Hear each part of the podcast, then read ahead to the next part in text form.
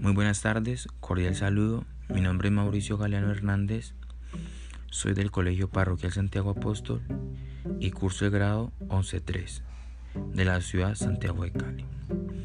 Hoy les vengo a hablar sobre la ambivalencia en esencia del ser humano, referente al libro de la senda del contrario.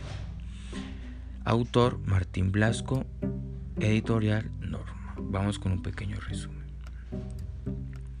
Faruk recorre el camino. No recuerda desde cuándo ni tampoco sabe bien por qué. A veces el camino le brinda alimentos y abrigo. Él los acepta, agradecido, pero un día en que el hambre se vuelve intolerable. Faruk se detiene en una ciudad igual a cualquier otra. Allí reina un hombre que encerrado en una torre controla el destino de un pueblo oprimido.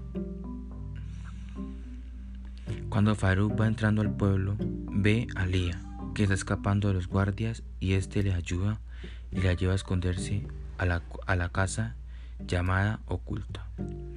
Y ella por recompensa lo lleva a la casa y lo presenta con su familia. Días después, ella empieza a sospechar sobre Faruk, hasta que investiga y se entera que Faruk en el pasado era uno de los reyes que le causaron tanto daño y afectaron, y afectaron a su familia. Tomó tanto rencor contra él que decidió asesinarlo, atravesándole una espada por la espalda sin saber que él ya había cambiado.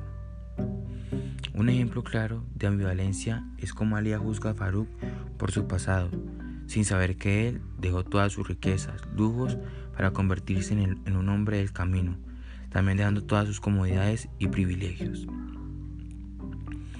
Un ejemplo que nos deja este libro es que nunca debemos juzgar a los demás por su pasado, sino siempre debemos, siempre debemos ver sus buenos actos y sus buenos sentimientos que tienen hacia nosotros, como lo tenía Farud hacia Alía.